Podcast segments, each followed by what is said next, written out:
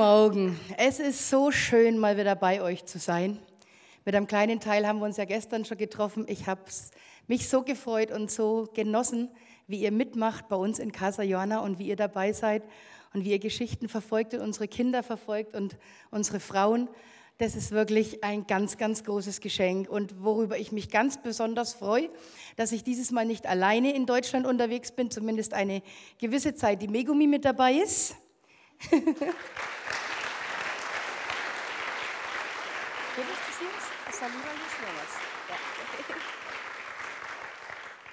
Buenos días con todos. Estoy feliz de estar acá y de por fin conocer la iglesia de la que tanto Vine nos hablaba. Ähm, sie ist sehr glücklich, hier zu sein und am Ende endlich mal die Kirche zu sehen, von der die Biene so wahnsinnig viel spricht. Estamos eh, orando también por ustedes Wir beten für euch auch, wir tragen euch im Gebet.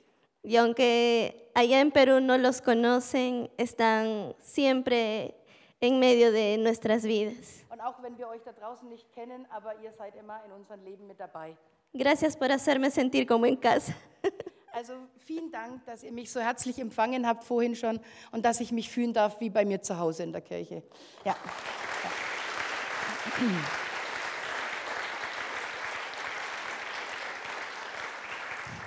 Die Megumi ist meine stellvertretende Leitung. Und auch wenn man es nicht glaubt, wir waren die Woche schon in der Schule mit ihr. Und dann haben die Kinder hinterher gesagt, hast du ein Kind mitgebracht? Die Megumi ist 26 Jahre alt und ausgebildete und diplomierte Zahnärztin. Und eben, wir sind ganz glücklich, dass wir sie in Casa Johanna haben, weil sie so eine Riesenliebe für unsere Kinder hat. Und meine Gabe ist die Geduld nicht, aber ihre schon. Und das ist wirklich stark, wie sie mit unseren Kindern arbeitet. Das ist ein ganz tolles Geschenk. Ja, wir gehen nach Peru. Macht ihr das nächste? Nur mal noch zur Erinnerung, unser Bundesstaat Apurimac. Und ihr habt ja das Thema, wie Gott auch reinspricht und wie wir lebendig leben können mit Gott. Unser Bundesstaat heißt, Gott spricht. Apu ist Gott und Rimac ist spricht in der Quechua-Sprache.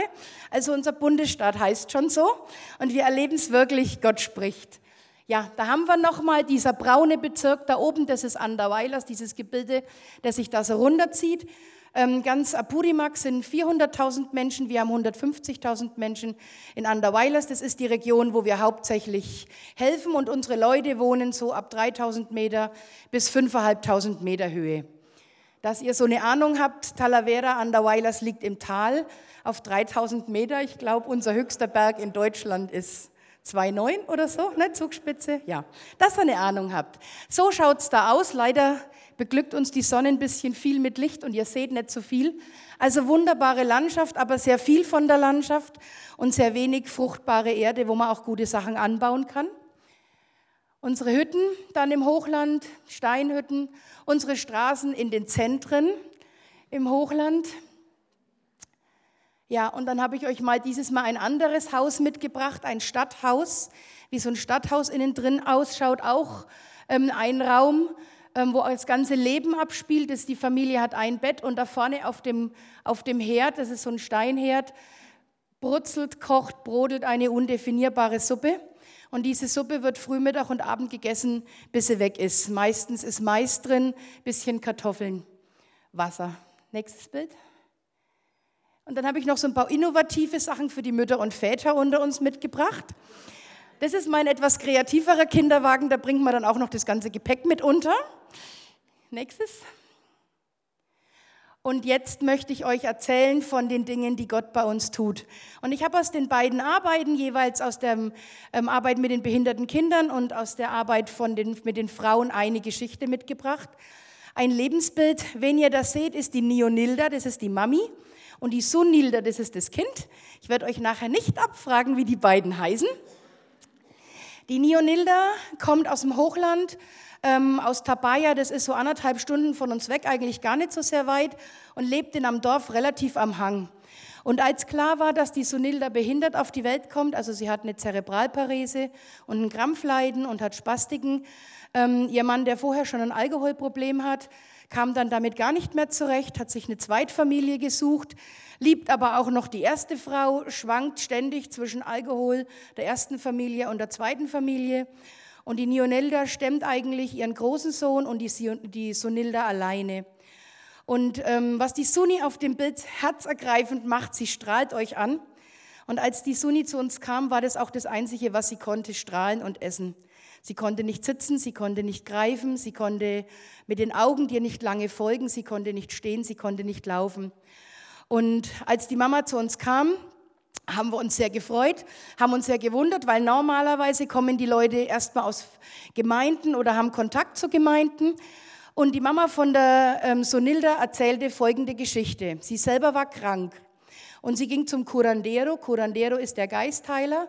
Jedes Dorf hat mindestens ein, zwei Geistheiler. Bei uns sind die sehr mächtig. Die haben ihre Berggeister, die hinter ihnen stehen und das ganze Dorf hat Angst vor den Curanderos. Und ähm, die Curanderos sind sehr mächtig im Dorf und nehmen auch sehr viel, ähm, sehr viel wie sagt man, nicht unbedingt Geld, aber Lebensmittel und so für ihre Leistungen. Und sie ging hin, weil sie selber eine Grippe hatte. Und sie hat die Sunilda aber im Schlepptau gehabt, weil sie Sunilda immer im Schlepptau hat. Und dann sagt der Curandero, ja, dich kann ich heilen, kein Problem, das kriegen wir hin. Aber mit deiner Tochter, das ist meine Nummer zu groß, da geh mal zu den Missionaren nach Talavera. Das ist, Leute, das ist unglaublich. Ein Curandero traditionell hasst Christen. Ja? Und ich, also ich kenne zumindest wissentlich kein Curandero. Ich weiß nicht, bis heute nicht, wer der war. Aber irgendwas hat dem gesagt, sag mal der Neonilda, es gibt Hilfe für ihre Tochter. Jetzt war diese Frau so ausgenützt und so missbraucht von verschiedenen Verwandten, von ihrem eigenen Ehemann, dass sie gesagt hat, nee, das mache ich nicht. Ich habe überhaupt keine Hoffnung, ich gehe dahin, das ist eine Gringa, wer weiß, was die von mir will. Ähm, das mache ich auf keinen Fall. Und hat den Gedanken verworfen, sich Hilfe zu holen bei uns. Und 14 Tage später fährt sie von ihrem Dorf mit so einem Kleinbus. Die fahren einen Tag rauf, einen Tag wieder runter, fährt sie runter, will ihr Gemüse auf dem Wochenmarkt verkaufen bei uns auf der Feria. Und ein bisschen vor ihr steigt ein Mann aus aus dem Bus, läuft an ihr vorbei, legt ihr die Hand auf die Schulter. Sie kannte den Mann nicht und sagt zu ihr, du horch, für deine Tochter gibt's Hilfe. Und der Mann ist raus und in dem Moment, sagt sie, ist in ihrem Herzen sowas aufgebrochen von Hoffnung, dass sie mit ihrem Bündel Lebensmittel, das sie dabei hatte und die sie eigentlich verkaufen wollte, ist sie durch ganz Anderweilers gerast, hat sich durchgefragt, wir sind ja in Talavera, nicht in Anderweiler selber, nicht ganz so einfach zu finden. Und dann kam sie. Und ähm, nächstes Bild. Sie ist super motiviert und sie hat sich von, die kennen wir doch, sie hat sich von unseren Physiotherapeuten und von uns anleiten lassen und sie hat ganz schnell kapiert, was sie mit der, mit der Sonilda machen muss an Übungen, dass es der Sonilda besser geht. Wir haben übers Missionskrankenhaus in Dios Bisoyana Krampfmedikamente für sie bekommen. Wir haben ihr Aufbaunahrung gegeben und das Vertrauen zwischen ihr und uns wurde größer. Und einmal saßen wir zusammen und sagen, Mensch, Neonilda, wohin möchtest du denn mit der Sunilda? Was, was wäre denn dein Traum für sie? Da sagt sie, was, was Biene, ich trage die am Rücken rum und mir tut mein Rücken so weh. Die Suni war zwölf Jahre alt zu dem Zeitpunkt. Es wäre so ein Geschenk, wenn die ähm, Sunilda laufen könnte. Und dann wartet sie so ein bisschen und dann strahlt sie übers ganze Gesicht und dann sagt sie, und wir haben Karneval, so geniale Tänze im Dorf. Also super wäre, sie könnte tanzen. Und dann haben wir gesagt, Neonilda, ich, wir haben keine Ahnung, aber wir beten und wir machen weiter mit der Therapie. Und es war im Februar, März, als sie zu uns kam. Dann haben wir gesagt, Mensch, wann hatten die Suni Geburtstag? Ja, im Oktober. Ja, das ist klasse. Im Oktober habe ich auch Geburtstag. Im Oktober tanzen die Suni und ich zusammen auf unserem Geburtstag. Und wer von euch mich ein bisschen näher kennt, weiß, wenn ich tanze, ist es mindestens genauso ein Wunder, als wenn die Suni tanzt. Und ähm, mach mal weiter. Ja, da hat sie, nee, nee, das nächste nochmal zurück. Da hat sie gelernt zu, zu greifen. Und sie strahlt übers ganze Gesicht, weil sie fähig war, mir die Brille von der Nase zu ziehen und sich aufzusetzen. Und wenn sie nichts mehr sieht, das findet sie klasse, da scheppert sie sich weg vor Lachen. Und das ist eben dieses Bild. Das nächste. Ja, da haben wir angefangen, äh, logopädische Übungen mit ihr zu machen, dass sie erstmal die Gesichtskontrolle kriegt. Da kriegt sie so Saugnäpfe ins Gesicht, die, damit sie sich spürt, die muss sie dann wegnehmen mit der Hand. Und ihr größter Spaß ist immer, einen Saugnapf hängen zu lassen. Und das ist dieses Bild. Ja, nächstes. Und dann war natürlich völlig klar, wer so toll mitarbeitet, braucht einen Mitarbeiterausweis von Casa Joanna. Das war dann im Mai, da konnte sie sitzen und greifen. Und es war es uns wert, dass sie einen Mitarbeiterausweis von uns kriegt. Und seitdem kommt sie also immer total stolz mit ihrem Mitarbeiterausweis in die Therapien. Und mit der Mama haben wir fleißig gebetet und gesprochen und haben uns überlegt, ob sie das kann im, im Oktober tanzen. Nächstes Bild. Und sie konnte. Das war Sonis Geburtstag.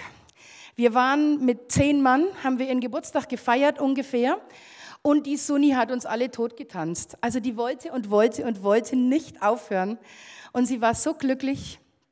Und ähm, das war so beeindruckend für die Mama. Also für uns ist es ein Riesengeschenk, wenn wir merken, Kinder springen auf Therapie an und Kinder lassen sich helfen und es werden gesund oder werden besser und Eltern kriegen Mut und merken, hey, ich kann was tun für mein Kind. Ich bin nicht unnütz, weil das ist oft diese Angst von diesen Eltern. Die kriegen in Peru keine Hilfe. Das heißt, na, du hast halt ein behindertes Kind, hast du halt, komm damit zurecht oder lass es sterben, mach damit, was du willst. Aber wenn diese Leute merken, hey, ich kann, das ist unglaublich für uns. Aber das Allerbeste ist, wenn diese Menschen dann auch noch merken, hey, und ich kann das nicht, weil da die Biene ist oder die Mego oder die Sophie da war. Ich kann das, weil es einen Gott gibt. Und weil es einen Gott gibt, der mir die Kraft gibt und der mich befähigt und der auch wirklich eingreift in das Leben meiner Tochter. Nächstes Bild.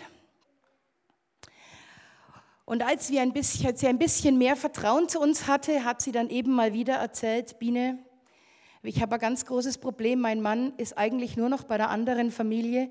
Wenn er zu uns kommt, dann habe ich Angst um meinen Sohn um meine Tochter.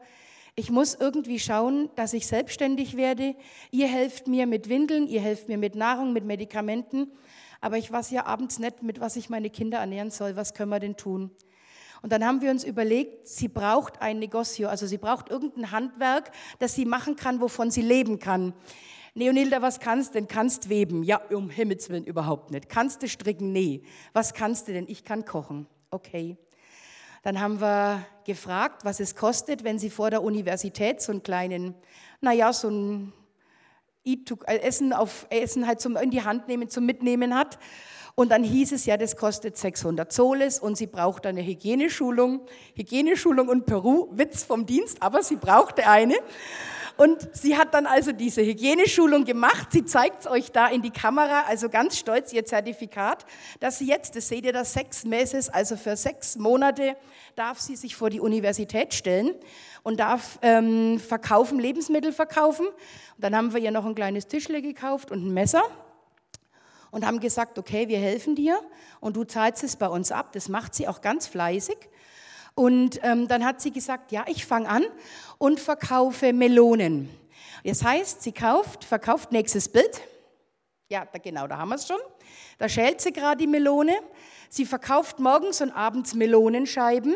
Und nach zwei Monaten hat sie mit dem Abzahlen und dem, dass sie ihre Kinder ernähren konnte, ganz bescheiden, genügend Geld beieinander, dass sie sich einen Topf kaufen konnte. Jetzt gibt es also morgens und abends für die Studenten Melone.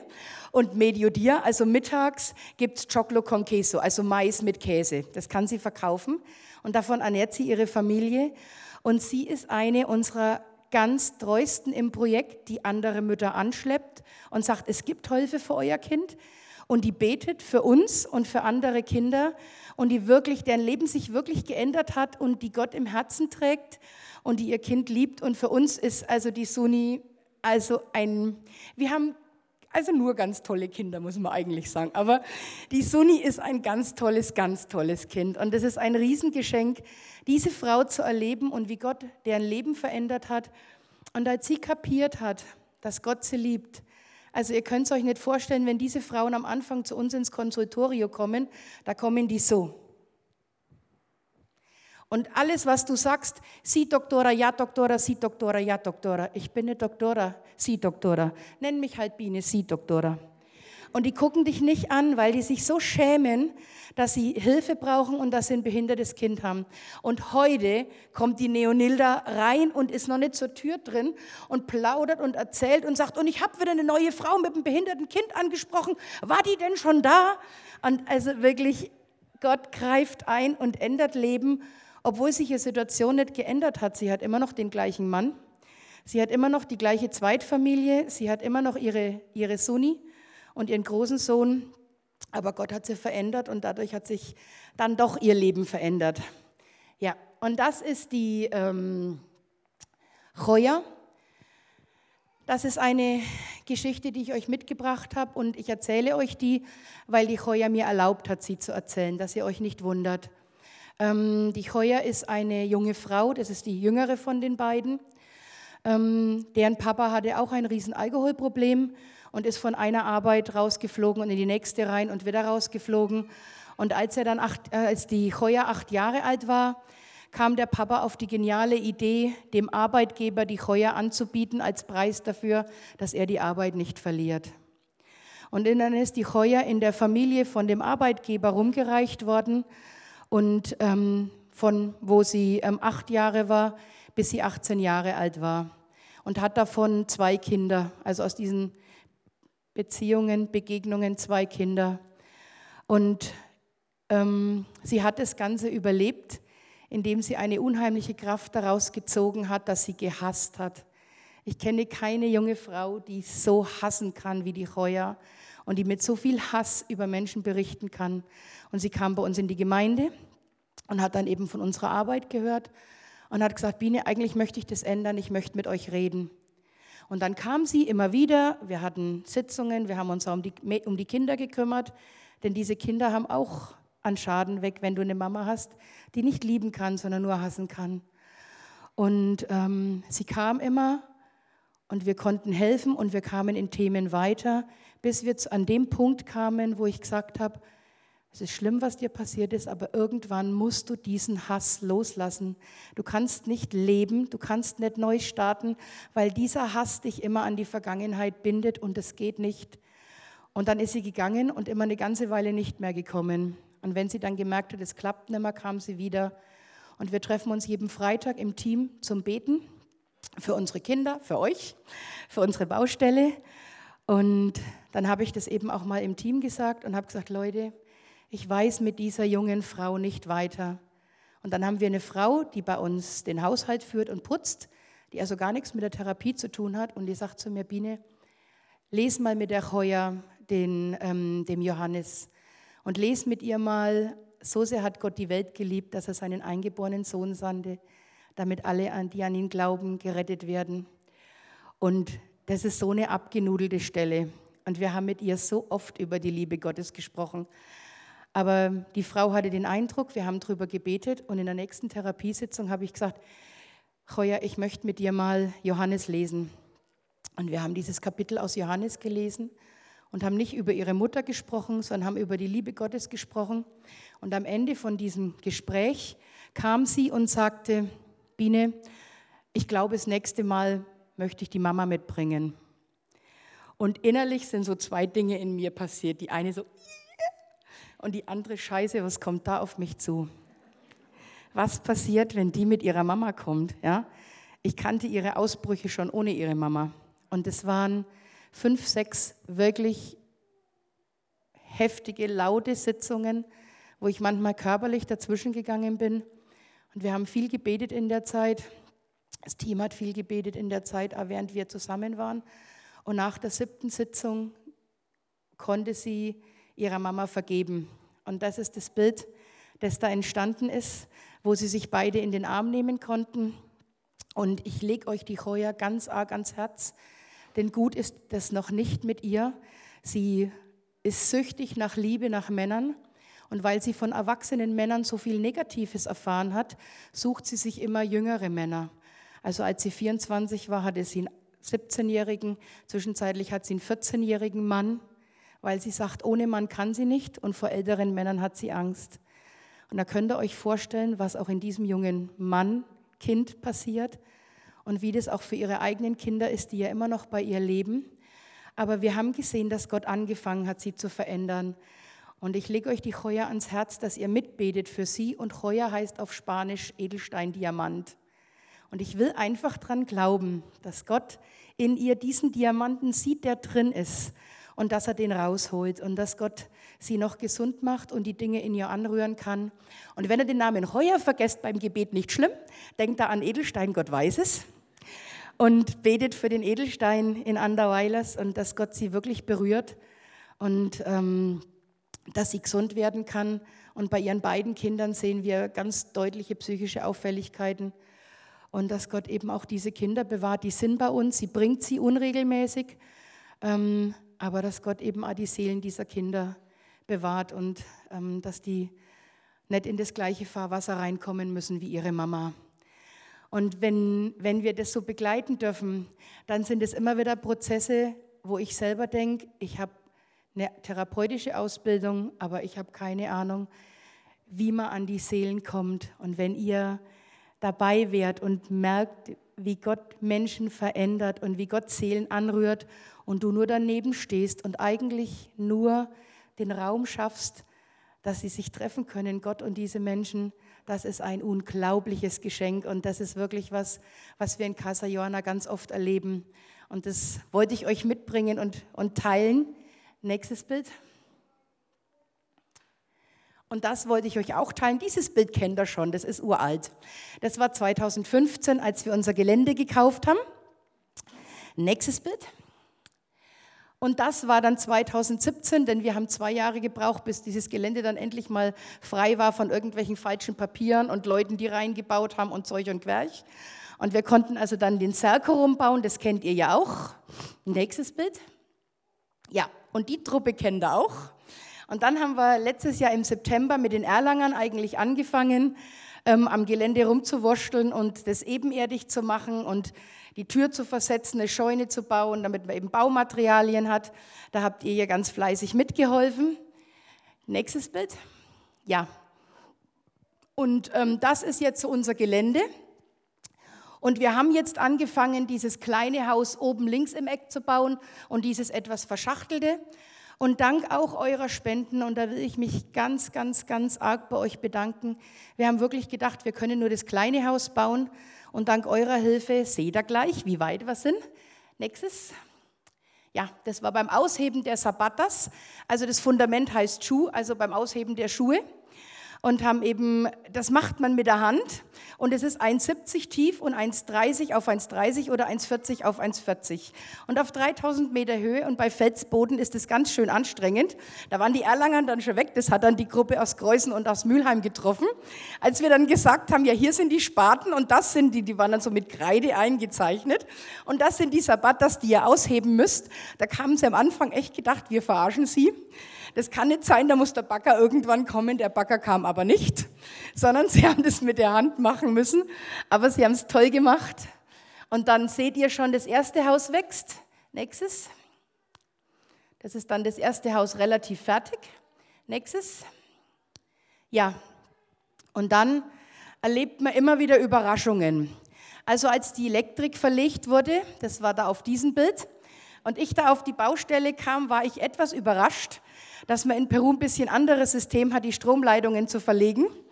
Und die Bauarbeiter waren dann überrascht, als ich gesagt habe, wir machen das nach dem deutschen System, ihr müsst die Schlitze alle nochmal schlagen, weil ich ja später mal wissen will, wo man Bildaufhänger kann oder, oder ein Regal oder sonst irgendwas. Und das waren so die Überraschungen, mit denen man gut leben kann und über die man bestenfalls schmunzelt, schlimmstenfalls sich ein bisschen ärgert, aber morgen ist es vergessen. Ähm, aber es kamen auch solche Überraschungen. Was ihr da seht, ist unsere Zisterne. Also die Stadtverwaltung hat permanent Sorge um unsere Sicherheit gehabt. und hat permanent die Bauvorschriften hochgesetzt, die wir einhalten mussten, während wir schon am Bauen waren. Und wir wollten ein Wasserreservoir bauen für unser Frischwasser, weil wir es ja nicht ähm, 24 Stunden rund um die Uhr haben immer. Aber sie sagten dann mittendrin, also ihr braucht ein riesen Wasserreservoir, denn ihr müsst euer privates Löschwasser vorhalten. Und unser zweites Haus ist vier Stockwerke hoch, also auf, nach deutscher Rechnung drei. Ähm, ihr braucht einen Wasserturm, der höher ist, dass wenn Strom nicht da ist und ähm, es bei euch brennt, dass quasi der Wasserdruck ausreicht, um das zu versorgen. Und wir sind Erdbebengebiet, das heißt, wenn wir so eine Zisterne, so eine Wasserzisterne in Boden bauen, dann schluckt das wahnsinnig viel Beton. Und auch der Turm hat wahnsinnig viel Beton geschluckt. Und wir haben quasi das erste Haus, das wir zu dem Zeitpunkt schon fast fertig hatten, an Kosten nochmal versenkt, allein in dem Wasserturm und in der Wasserzisterne. Nächstes Bild. Ja, aber deshalb haben wir trotzdem fröhlich weitergebaut mit dem zweiten Haus. Nächstes. Das war kurz vor meiner Abreise. Das ist jetzt das Frauenhaus. Nächstes. Und so ist es im Moment jetzt. Also wie gesagt, das ist kein Glockenturm, das ist unser, unser Wasser. Wir kommen oben noch Wassertanks drauf. Und das wird eben das Frauenhaus. Das kleine Haus ist so gut wie fertig. Gerade machen sie vorne noch das Portal. Und ähm, ja, und wir haben so viele Steine in den Weg gelegt gekriegt, wie mit diesem Wasserreservoir. Da waren noch ganz viele andere. Aber das erzähle ich euch jetzt nicht alles, sonst wäre da noch drei Stunden da und da ist der doch heute zu schade dafür. Ähm, aber wir haben wirklich gemerkt, wenn Gott uns einen Stein nahelegt den Weg, dann hat es auch seinen Sinn. Und ich denke ganz sicher, dass Gott will, dass wir dieses Wasserreservoir haben. Ich weiß noch nicht wofür. Und ich weiß nicht, wozu wir es brauchen, aber ich denke, wenn das an Gott vorbei dürfte, dann brauchen wir das und dann ist es in Ordnung, dass wir die Kosten dafür ausgegeben haben. Ja, nächstes Bild. Ihr kennt den Bibelvers, der Mensch sieht, was vor Augen ist, Gott aber sieht das Herz an. Ähm, wir waren etwas besorgt, weil das da unten ist unsere Straße. Ihr seht da hinten das Blaue oben. Das ist bereits schon die Ecke von unserem Haus und das ist der Wassergraben. Und alle LKWs, die Baustoffe zu uns aufs Gelände gebracht haben, sind regelmäßig in diesem Wassergraben stecken geblieben. Und irgendwann haben die, Bauab haben die Bauleute gesagt, die uns Materialien gebracht haben, Zement, Eisenträger, Ziegelsteine, sie möchten nicht mehr auf unser Gelände fahren weil sie jedes Mal ihre LKWs geschrottet haben. Sie möchten vorne auf der Hauptstraße stehen bleiben. Und wir haben ja dank euch so ein Tuk-Tuk, so ein Dreirad, so ein Lastendreirad. Und unser Arbeiter hat dann nichts anderes gemacht, als immer diese Lasten hin und her gefahren, von dem LKW nach oben. Aber das war ähm, eigentlich ein unzumutbarer Zustand. Das kann man nicht auf Dauer machen. Und wir haben dafür gebetet und wir haben bei der Stadtverwaltung angefragt. Also unser Stadtteil, in dem wir bauen, ist mit Renovierung ab 2025 dran. Neue Straße, vergesst's. Und dann dachten wir, okay, dann müssen wir das so machen. Und irgendwann, etliche Wochen später, stand jener junge Mann hier oben bei uns im Büro, lange Haare, schwarze Kleidung, hat uns nicht angeschaut und ähm, wollte unbedingt mit ihr reden. Meine äh, Leute im Büro haben gesagt, Biene, willst du wirklich mit dem reden? Ja, ich will mit dem reden. Und ich hatte echt ein bisschen Angst vor dem, ähm, als er so reinkam. Und ähm, dann sagt er, ja, meine Frau ist krank, wir arbeiten aber nur mit behinderten Kindern und mit eben Opfern häuslicher Gewalt. Und wenn wir jede kranke Frau und jeden kranken Mann akzeptieren würden, die es wirklich Hilfe brauchen, aber wir kämen nicht mehr rum, darum sagen wir eigentlich Nein. Und irgendwas ich nenne das jetzt mal Gott, hat zu mir gesagt, du lässt den rein und du sprichst mit dem. Und dann kam der rein und erzählte mir seine Geschichte von seiner Frau und die war wirklich gescheit krank. Und spätestens das ist der Zeitpunkt, wo ich normalerweise sage, ähm, ja, ich verstehe das und es tut mir ganz arg leid und wir können für deine Frau beten, aber helfen kann ich hier nicht. Die wollen alle immer einen Termin in Kurawasi im Missionskrankenhaus, mit dem wir ja wegen den Kindern zusammenarbeiten. Da würde mir die Leitung dort aber aufs Dach steigen, wenn ich jeden schicken würde, der bei uns vor der Tür steht. Und Gott hat immer noch gesagt, und du sagst jetzt ja und du sprichst mit der Leitung dort und fragst, ob diese Frau nicht kommen darf. Und dann erkläre ich ihm, dass wir nur mit Kindern zusammenarbeiten, mit Dios Bisoyana, aber dass ich es versuchen werde, aber dass ich nicht weiß, wie die Antwort ist. und erzähle ihm das so. Und dann sagt er, ja, war sehr verständig. Und ähm, dann sagt er, ihr macht hier eine gute Arbeit, oder? Ich, Ja, hoffe ich, wir machen hier eine gute Arbeit. Was macht er denn genau? Und hat sich erklären lassen. Und ich war ganz Feuer und Flamme und habe ihm Bilder gezeigt und habe ihm eben erklärt, wie Casa Johanna funktioniert. Und also, ich komme aus Oberfranken. Meine Oma, und das hatte ich im Hinterkopf, hätte zu dem gesagt, das ist ein Langhaurer, der Bombenlecher. Versteht ihr das? Ja, also ich, ich, ich habe wirklich gedacht, arbeitet der überhaupt irgendwas? Ja? Und dann sagt er, Mensch Biene, das ist wirklich eine gute Arbeit. Sag mal, wie kann ich denn euch als Casa Johanna helfen? Und ich dachte, wer bist du? Ja? Hab mich aber nicht fragen trauer, sondern habe gedacht, ja, wobei brauchen wir denn Hilfe? Und dachte, wir brauchen eine Straße und wir brauchen die Grundstücksteuerbefreiung für 2019 und sagt zu ihm, also wir haben Probleme mit der Straße zu unserem Gelände, wir brauchen eine Straße und wir brauchen die Steuerbefreiung für unser Gelände für 2019. Und war jetzt so darauf vorbereitet, dass jetzt der Punkt kommt, wo er sich wortreich zurückzieht und er sagt, du, das organisiere ich für euch. Und ich dachte immer noch, wer bist du? Ja? Und dann geht er und wir sitzen beim Mittagstisch und Sophie, da warst du noch da, ne? Und erzähl den Mitarbeitern beim Mittagstisch, was für eine schräge Geschichte das war und dass wir von dem wahrscheinlich nie wieder was hören. Und hör auf zu, zu, zu erzählen, stell das Telefon, ja, hier ist der Milkaides, ich war heute früh bei dir, ich fahre mit dem Bürgermeister gerade mit dem Jeep los, wir holen dich in drei Minuten ab und fahren zu deinem Gelände wegen deiner Straße. Boah, hab ich mich geschämt.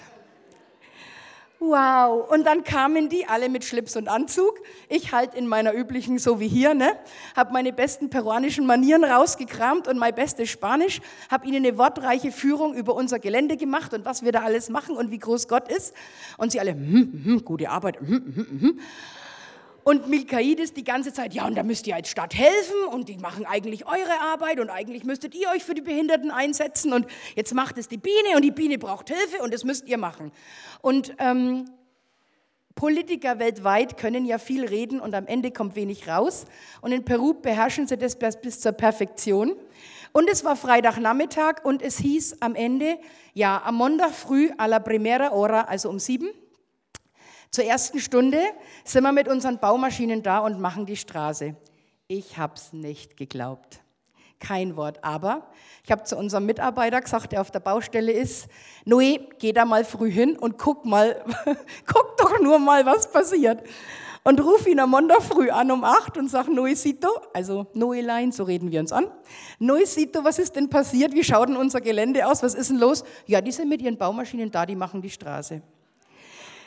Das ist das Bild da oben. Also die Straße ist jetzt doppelt so breit, der Kanal ist gedeckt und ähm, die LKWs kommen wieder rein zu uns und können unsere Last, ihre Lasten abladen. Und ich war natürlich immer noch neugierig, was das für ein Typ ist. Und dank Facebook, was auch in Peru eingezogen ist, und weil ich ja die Daten seiner Frau hatte, habe ich dann mal nachgeschaut, was er für einer ist. Und er ist so ein leninistisch-stalinistischer Aktivist in Anderweilers, der so eine Antikorruptionskampagne hat und die Stadtverwaltungen prüft. Das heißt, wenn er zur Stadtverwaltung sagt, baut da mal was und schaut mal, ob ihr irgendwas mit den Steuern machen könnt, dann spreiseln die, weil die alle wollen, dass er sie nicht auf dem Kicker hat. Und, das, und Leute, jetzt überlegt mal, am Anfang ein Curandero, der die Christen nicht mag, schickt uns Kinder und daraus wird so eine Heilsgeschichte mit so vielen Kindern. Und ein Stalinist, Marxist, der uns eigentlich gar nicht mag oder der die Christen nicht mag, hilft uns auch. Und wenn wir auseinandergehen, dann nehme ich ihn in den Arm, das ist so üblich bei uns, und sage, bendiciones, hermano, also Gottes Segen, Bruder. Und dann strahlt er mich immer an und sagt, suerte, viel Glück. Und das ist, wie wir Gott erleben. Und da wollte ich euch einfach mitnehmen, das wollte ich euch erzählen. Und Gott ist ganz real und er verändert unsere Leben. Und nicht nur bei uns in Peru, das glaube ich nicht. Der tut es auch hier, nur sehen wir es, glaube ich, manchmal hier ein bisschen weniger und verlassen uns weniger aufs Gebet. Aber ich mache euch so Mut euch aufs Gebet zu verlassen und auf das, dass ihr Gott eure Wünsche sagt. Und Gott erfüllt nicht nur, dass die Suni läuft, nee, er erfüllt, dass die Suni tanzt. Er macht nicht nur das, was unbedingt nötig ist, er gibt uns auch darüber hinaus. Und das dürfen wir hier auch erleben in Erlangen, ihr auch. Und ja, das wollte ich euch ans Herz legen. Und was ich euch noch ans Herz legen will, liebe Leute, ihr seid so kreativ, so begabt und habt so geniale Berufe. Wir brauchen ganz dringend Mitarbeiter in Casa Joana in Peru. Es ist toll, kein Tag ist wie der andere, es wird nie langweilig. Jeden Tag gibt es was zum Schmunzeln, mindestens einmal. Und es gibt auch Fit zum Durchbeten. Wir brauchen ganz dringend mehr Therapeuten bei uns. Wir brauchen Leute, die sagen, der Bau ist meins. Ich bin mal verrückt genug, gehe ein halbes Jahr mit raus und macht die Baustelle gar fertig. Und wir brauchen Menschen, die uns die Buchhaltung und die Administration ordnen. Wir haben zwar Leute in Peru und die sind auch klasse, aber der peruanische Standard ist ein anderer als der deutsche und die Spenden kommen ja aus Deutschland. Wir müssen es also beiden Seiten gerecht machen. Fragt doch mal Gott, ob er nicht mal, ähm, ob das nicht mal euer Weg sein kann, mal ein Jahr oder zwei Jahre, gar noch länger, in Peru zu sein und mitzuhelfen, Casa Joana aufzubauen. Das wäre für uns ein ganz großes Geschenk und eine ganz große Hilfe. Wir sind in den 19 Distrikten von Anderweiler, sind wir in 10 Distrikten drin. Und die anderen möchten uns auch haben, aber wir können nicht. Und ich finde es eine verrückte Situation, dass Bürgermeister kommen und sagen, ich will ein christliches Projekt bei uns im Dorf haben und ich will, dass ihr kommt. Und wenn es sein muss, dann erzählt er halt auch von Gott und verschenkt eure Bibeln, das ist schon in Ordnung. Ähm, aber wir brauchen eure Hilfe. Und ich denke, das sind Türen, die offen sind. Und ich kenne Gott einfach nicht so, dass er Türen aufmacht und dann niemand schickt, der durchgeht. Also fragt euch doch mal, ob das nicht wirklich was für euch ist. Wir nehmen auch rüstige Rentner. ja, so. Das war's jetzt von mir. Ich würde gerne noch mit euch beten.